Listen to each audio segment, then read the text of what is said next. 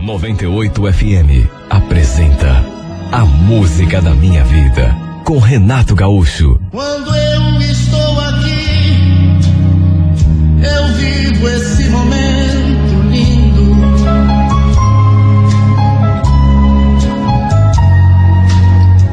Olhando pra você e as mesmas emoções sentindo.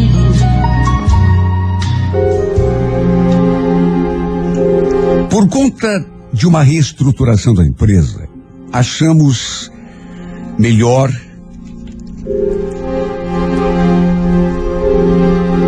dar uma parada e ganhar uns dias de folga, logo depois do ano novo.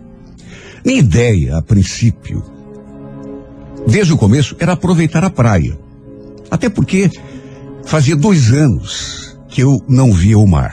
Mas aí, um amigo do trabalho me fez um convite. Um amigo dele, que eu não conhecia, tinha pego férias e passaria uns dias na casa do tio, que morava num sítio, na região de Medianeira, interior do Paraná. E o tinha convidado para ir junto. Aí ele quis saber se eu não estava a fim de ir também. Fiquei tentado. Até porque era um passeio diferente. Até que no fim, acabei topando. Acabamos indo de carona com Flávio, esse amigo do Eduardo. Saímos numa quinta-feira, bem de manhã, e antes do meio-dia já estávamos entrando pela porteira do sítio. E olha que lugar gostoso. A gente que mora na cidade, que, que trabalha, que está acostumado com o movimento, com o trânsito, com barulho, poluição. Às vezes, até se esquece de como é viver no interior. Cercado de eh, natureza, árvores, rios. Apesar de ser uma região rural, no entanto, tinha, de tudo. Eletricidade, telefone, água. Todas as coisas eh, práticas, os confortos do dia a dia que a gente tem na cidade. Tanto que o pessoal já estava até nos esperando. O Flávio já tinha ligado e avisado que estávamos indo, de maneira que quando chegamos, estava todo mundo preparado. E olha, fomos recebidos bem demais. Os parentes do Flávio eram pessoas tão bacanas, sabe aquela simplicidade do interior? Simples, atenciosos, olha, não sabiam o que fazer para agradar a gente. Um a um fomos conhecendo os parentes. Alguns nem estavam ali na casa, estavam ainda na lida, mexendo com a lavoura, ou então com alguma criação. E foi então que de repente eu vi surgindo aquela moça no corredor. Cabelo comprido, mas comprido mesmo, quase na linha da cintura. Vestido todo floreado, chinelinho de dedo. Olha, só de olhar para ela eu já senti aquele arrepio. Toda tímida, ela se aproximou da gente ali na sala. E a tia do Flávio já foi falando. O almoço está pronto, Lúcia? Quase, mãe. Bom, então vem cá, cumprimentar teu primo, os amigos dele. Lúcia. Olha que anjo em forma de gente. Olha, até hoje eu me pergunto se existe mesmo essa coisa de que as pessoas tanto falam de amor à primeira vista. E olha, se existir, eu acho que foi isso que aconteceu comigo aquele dia. Eu senti uma coisa tão forte assim dentro de mim, só de olhar para aquela moça, que eu não sei nem explicar. Até porque nunca tinha sentido nada parecido. Eu só conseguia pensar comigo mesmo, que menina bonita. Fomos apresentados, e quando a gente se olhou assim de frente, ela sorrindo, toda delicada, toda tímida. Meu coração que já estava batendo forte, bom, aí desandou mesmo, né? Disparou dentro do peito. Olha, me bateu um pressentimento, uma intuição, uma coisa boa. Sabe aquela coisa que dá na cabeça quando você conhece uma pessoa? Foi uma sensação tão gostosa. Uma ideia de que, sei lá, não sei explicar, mas algo me disse naquele instante que alguma coisa muito boa estava prestes a acontecer. Ela voltou lá para a cozinha para terminar o almoço, enquanto a gente ficou ali de conversa com os parentes do Flávio. Não demorou muito E logo chegou o seu tio, os seus primos, e aí foi aquela festa. E repito, olha que gente bacana. Todo mundo é, é, sorrindo, nos recebendo bem, como se já nos conhecessem. Receptivos demais. O tio dele nos serviu uma cachaça, que era fabricada ali mesmo, na região, e a gente ficou ali conversando. Eu, para ser sincero, nem prestava muita atenção na conversa, porque estava com a cabeça voltada naquele anjo. Simplesmente não conseguia tirar a imagem da Lúcia do pensamento. Durante o almoço, eu não consegui desviar os olhos dela. E eu notei que ela também olhava para mim de vez em quando. Não era assim de uma forma escancarada, pelo contrário, mas. E quando isso acontecia, eu sentia aquele arrepio. Naquele mesmo dia, o pessoal fez um assado, fez um churrasco, a gente tinha levado bebida, e pensem na festa que foi. Olha, em nenhum momento me arrependi por ter trocado a praia pelo sítio. Pelo contrário, principalmente por causa da presença da Lúcia. Nessas alturas, a gente já não parava mais de se olhar. E só de imaginar que ela também tivesse ficado interessada em mim, eu já senti o coração disparar. Até que num determinado momento eu me aproximei e puxei conversa. Fiquei sabendo que ela tinha 19 anos, estava solteira, dificilmente saía ali daquele sítio. Também falei um pouco de mim, da minha vida aqui em Curitiba. Ela inclusive quis saber se eu tinha namorada por aqui. Falei que não. E nessa hora, ela deu um sorriso tão bonito. Sabe quando a pessoa parece gostar da resposta? E vamos convir. Aquilo me deixou mais entusiasmado ainda, porque se ela não estivesse pelo menos um pouco interessada, com toda certeza, não iria querer saber se eu tinha namorada ou se era solteiro. A verdade é que só de olhar para essa menina, eu me derretia todo por dentro. Aos poucos, a gente foi ficando mais íntimo, se conhecendo melhor. Mas para rolar o nosso primeiro beijo, ainda demorou. Eu fui dando um jeito de me aproximar cada vez mais, até para não assustá-la. Chegava perto, puxava a conversa, olhava para ela quando estava assim afastado, notava que ela também olhava para mim. O fato é que ficamos naquela paquerinha, na quinta, na sexta, até que no sábado, para minha alegria, aconteceu. Foi um beijo roubado. Até porque ele estava tão distraída, preparando o café na cozinha. Aí eu me aproximei, com a desculpa de tomar um copo d'água. Falei que o cheirinho da comida estava uma delícia. E ela perguntou se eu estava com fome. Eu falei que não. Aí no impulso, ela fez assim, uma carinha de constrangimento, ficou até meio ruborizada. E sem pensar na sua reação, sabe quando você não resiste? Eu me aproximei e encostei os meus lábios na sua boca. Repito, foi um beijinho assim, eh, bem suave, bem delicado. Ela não esboçou reação nenhuma. Até porque tenho certeza de que a peguei desprevenida. Foi um beijinho bem rápido, até porque eu fiquei com medo de alguém entrar na cozinha e me flagrar ali, beijando a Lúcia, mas foi o que bastou para incendiar ainda mais o meu coração. Ela naturalmente ficou toda sem jeito. Só que depois sorriu como se tivesse gostado. E o fato é que depois daquele beijinho, tudo mudou entre a gente. O modo como a gente se olhava agora, qualquer pessoa podia ver que estava diferente. Logo mais à tardinha, o pessoal resolveu ir até a cidade, buscar umas coisas que estavam faltando. Até me chamaram para ir junto, mas eu falei que ia aproveitar para tirar uma soneca. Foi a desculpa que eu dei. Porque tínhamos ido dormir muito tarde na noite anterior e eu não tinha conseguido dormir direito. Mas essa foi apenas a desculpa que eu dei.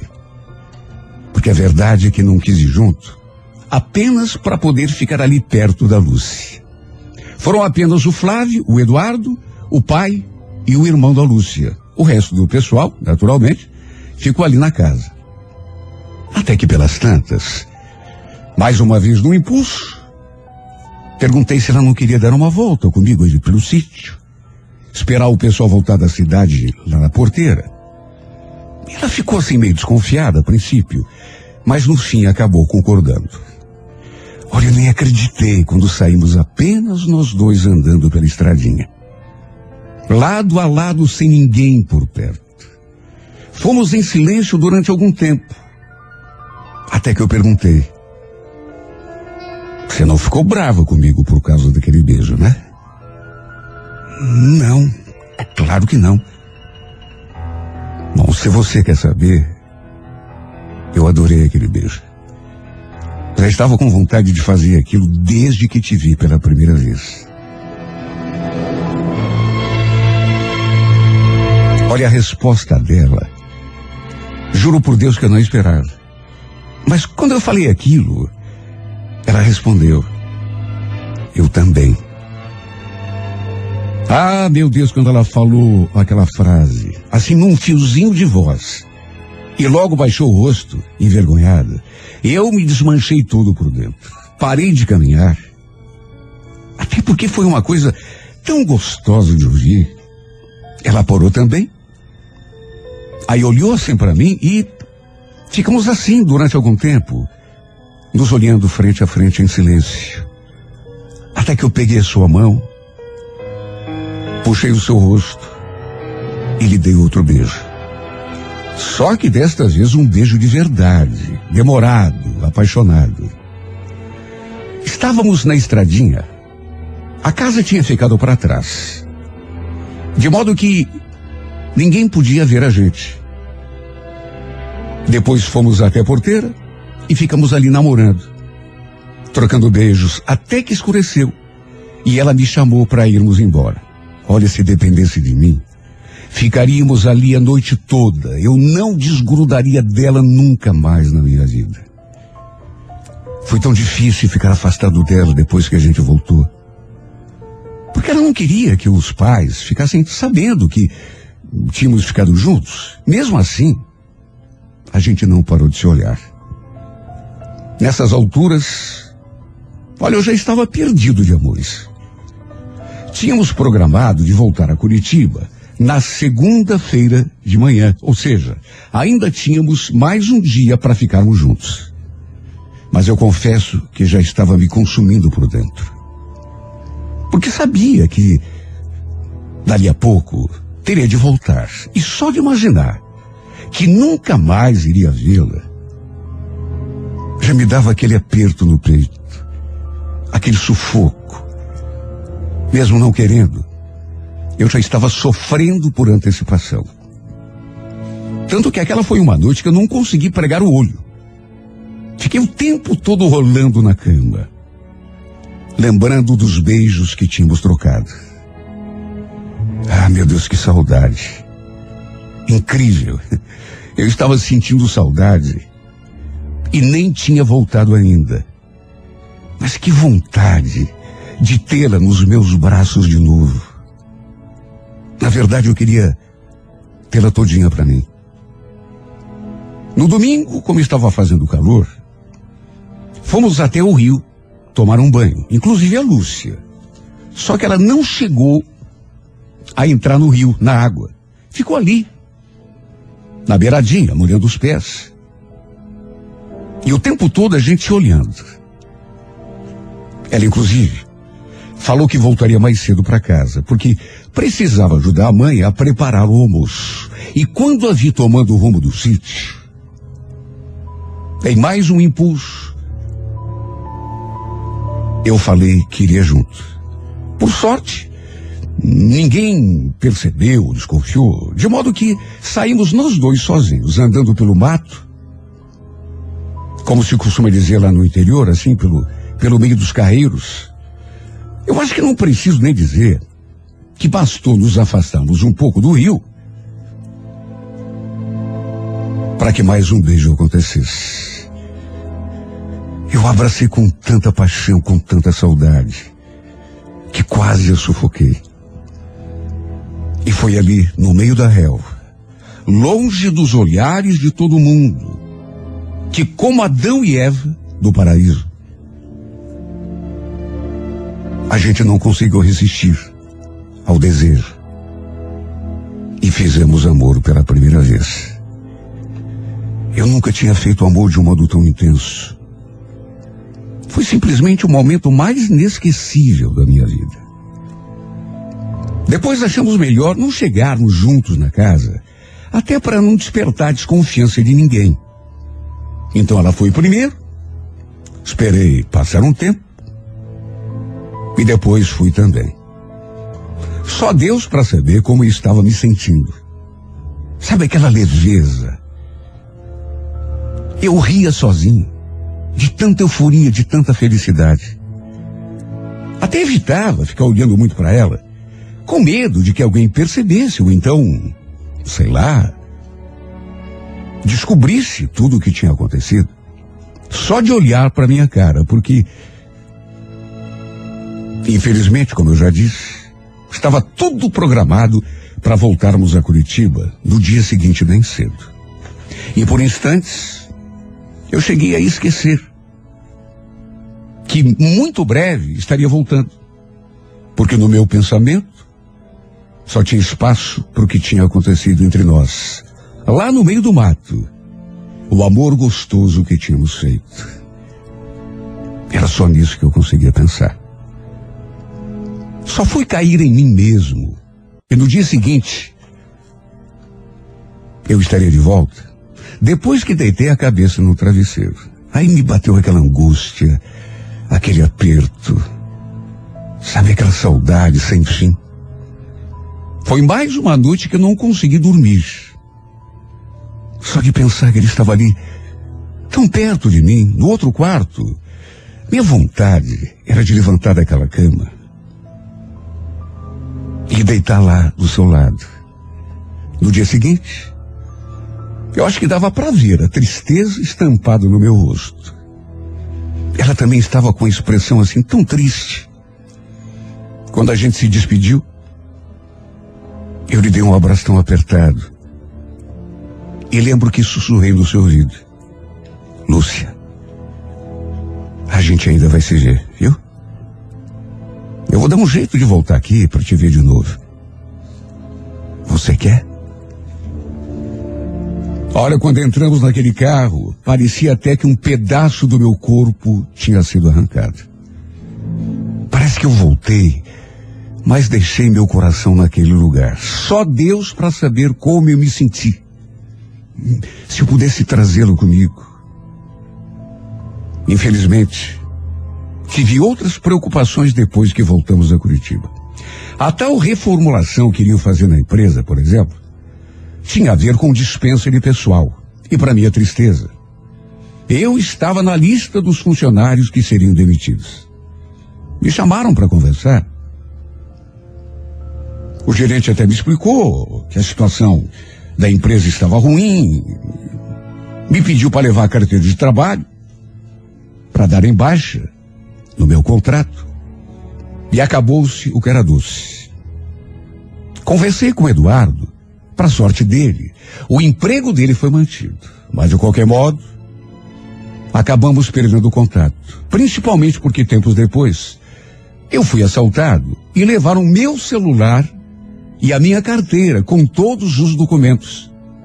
Sabe, a grande verdade é que eu estava numa maré de azar.